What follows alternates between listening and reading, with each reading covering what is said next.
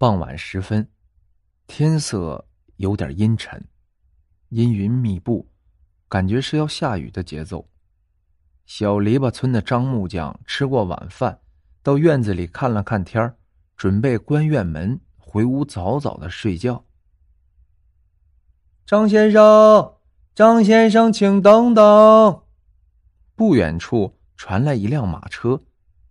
马车边往这边走，上面的人边喊着。马车来到张木匠院子门口停下了，从车上跳下俩人。张木匠看了看来人后，又看了看那辆马车，心里啊暗自好笑。这大红马膘肥体壮，长得真不赖，只是这马车怎么是木头轮？这都啥年代了，还有这种马车？真是可惜了，这匹大红马，给配了个解放前的破车。车上跳下的那俩人走到张木匠跟前儿，说：“请他打家具，木材什么的都准备好了，不过就是路途远了些，距此五十多里的大山。不过来前主人说了，愿意多给工钱。大山里那地方肯定很偏僻闭塞。”要不如今哪里还会有如此的古董玩意儿，并且还在用？张木匠心里想着，对自己的手艺还是相当自豪的，名声都传到几十里以外了，能不高兴吗？收拾好东西，用箱子一装，上马车，跟着这两个人便走了。等到了这家一看，这家太有钱了，就像电影里演的大财主家似的。主人也相当的热情，招待他的全都是山珍海味。张木匠别说吃过，平时连见都没有见过，吃的时候手都直哆嗦。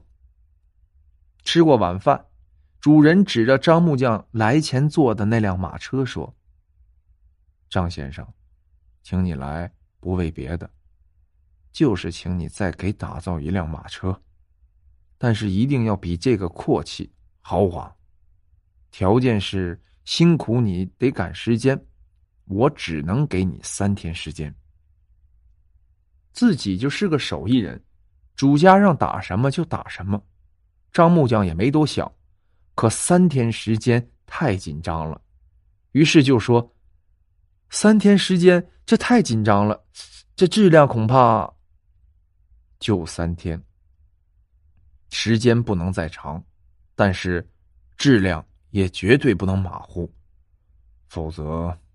但是工钱好说。主家说完，一甩袖子便走了。也许主家急用，否则耽误时间。主家不给工钱。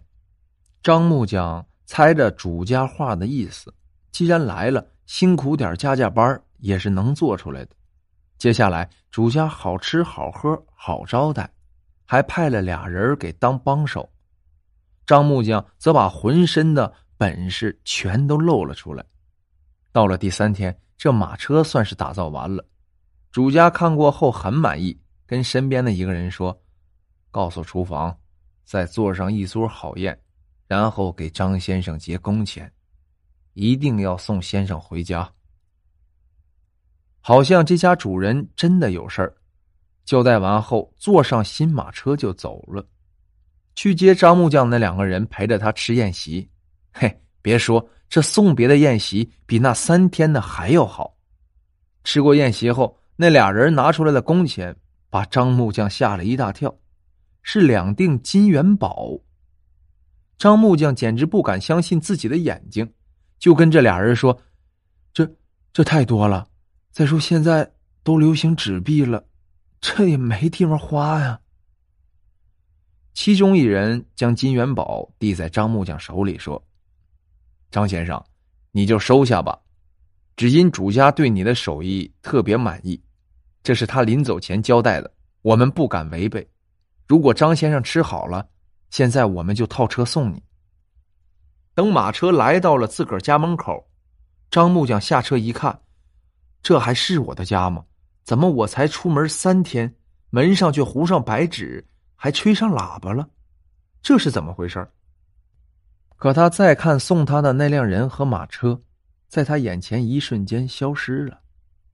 等他进了屋，当门的冷架子上，棺材里躺着个人。媳妇儿和孩子坐在草垫子上哭着，还有一些帮忙的人在那里忙里忙外，似乎他们都看不到自己。难道是自己死了？可我就站在这儿啊！喊了喊媳妇儿，他也听不到。他走到棺材跟前儿，想看看究竟是怎么回事。此时感觉身后不知是谁推了他一把，张木匠一下子就趴向棺材里的尸体。张木匠一下坐了起来，把旁边的媳妇儿、孩子吓了一跳。有一个帮忙的人看见了。就扯着嗓子喊：“快跑啊！诈尸了！诈尸了！”屋里屋外一阵的慌乱。张木匠坐起来后，左看右看，发现自己呀坐在棺材里，身上还穿着一件寿衣，便明白是怎么回事了，大声喊着：“我没诈尸，我没诈尸，大家别跑！”有胆大的过来了，摸了摸张木匠的身体，哎，证明是热的。原来是活人，这才把大伙都叫了过来。一说一唠，大家才明白是怎么回事。说着说着，张木匠无意中碰了衣服的口袋一下，伸手摸出了两个金元宝，用牙咬了咬，是真的。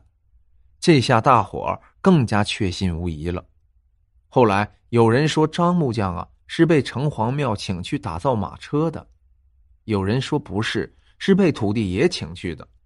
还有的说，你们说的都不对。张木匠啊，是被鬼王给请去的，在阴间转了一圈，又回来了。